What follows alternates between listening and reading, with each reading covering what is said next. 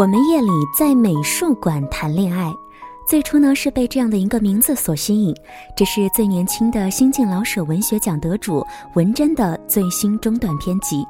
书中讲述了九个故事，每个人都在出演着一场注定失败的戏码。外部有多么的丰盛，内部就有多么的荒凉。可那些被日常淹没的情谊，就好像沙里藏金，教人欲走还留。即使是在竭力挣脱的时刻，即使是在最想去死的瞬间。你好，我是林小妖，好时光，我想让你听得见。生活里拥有极致的好，同时呢，也拥有着极致的糟糕。我想你在生活当中也会有这样的一些些小情绪吧。最终，我们需要跟这一切来进行一个和解。在一个一个的故事里，在一次又一次不同的经历当中，今天呢，小妖想要跟你来分享张朵朵的书评，关于这本书《我们夜里在美术馆谈恋爱》。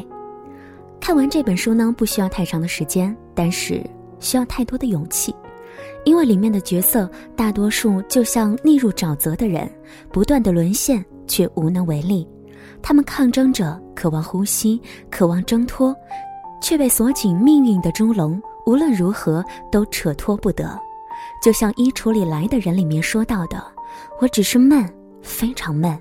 忽然之间，对自己和对生活都失望透顶。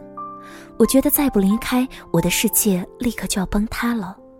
如果再不离开这个硕大无朋又交通堵塞的城市，我怕，我怕我下一分钟就会死去。”读到这些句子的时候，你会觉得这些人都特别能够作，放着好好的日子不过，总是横生事端，不是想着跟人私奔，就是逃婚，不是惦记着初恋情人，就是希望不劳而获。可是抛开这些表象，倾听这些人物心底的呐喊，就会明白，他们是有那么强烈的倾诉欲望。就像录音笔记里那个寂寞的、终日只能够对着录音笔说说心事的女人。这个世界这么大，没有人听到他们的声音。我就像一个生活在衣橱里的女人，现实生活一点意思都没有。可我跑不出去，周围都是厚实的衣服，我怎么冲都冲不出去，连头破血流的可能性都没有。到处都是衣服。没有出路。到了岁数要嫁人、要生孩子、要带孩子，要用心血培育家庭，这个社会给女人太多太多的责任和束缚，却很少有人问他们到底愿不愿意呢？不但男人这样要求女人，女人也这样要求同类，女人的父母也这样要求自己的女儿，女人的朋友也这样要求闺蜜。人啊，到了某一个年纪，就会知道生活的路越来越窄，总共就剩下那么几种可能性。几种可能性，就好像是一枚钉子，牢牢把女人钉在那个衣橱里，难见天日。文珍的笔就好像是一只有力的手，拆开衣橱的门，让外面白花花的阳光哗啦哗啦照进黑暗的壁橱。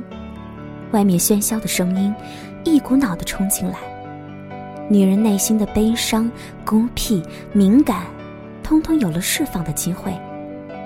压抑久了的女人们，终于化作飞鸟，看似脆弱，一旦展翅，羽翼却很强韧，直撼九霄。女人下定决心出走了，通常都比男人要决绝的多。这里我特别想要称赞一下我最喜欢的这一篇，《我们夜里在美术馆谈恋爱》。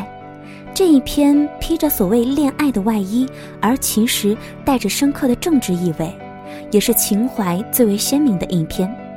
表面上看，这是一个渴望看到外面世界的女人，在美术馆里和深爱的男人道别，挥别一段恋情；而往深处去看。他是一个文艺青年对国家、对历史的沉重而无望的爱。那个貌似很成熟的男人，在政治风波当中劫后余生，竟然能够心安理得的告别革命，告别昨天。就是因为太爱了，所以才来不及的踉跄跑开。你看，今晚我的最后一个梦想，就是在波音七三七带着我穿越太平洋的时候，突然之间坠海沉没，用整整一飞机的人，殉我一个人的国。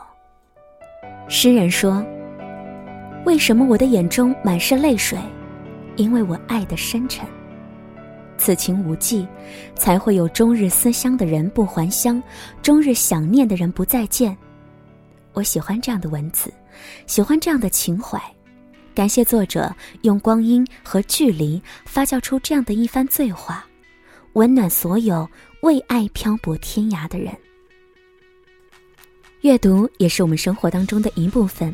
感谢今晚的分享，来自于张朵朵的书评。我们在美术馆谈恋爱。如果你有兴趣的话，也可以选择这一本书来看看其中的九个故事。当然，也许在你的身边也不乏有一些有故事的人，不如你来告诉我们吧，或者让他走进小妖的节目当中，我们用时光来记录这一切。谢谢你今天的收听和关注。在节目之外呢，大家可以来关注我们节目的微信公众平台，直接的来搜索“时光听得见”，找到我们，留下你听节目的感慨，或者参与到我们的话题讨论当中。也许下一次在小妖的节目当中，你就是主人公哦。好了，今天节目就到这里，我们明天再会了。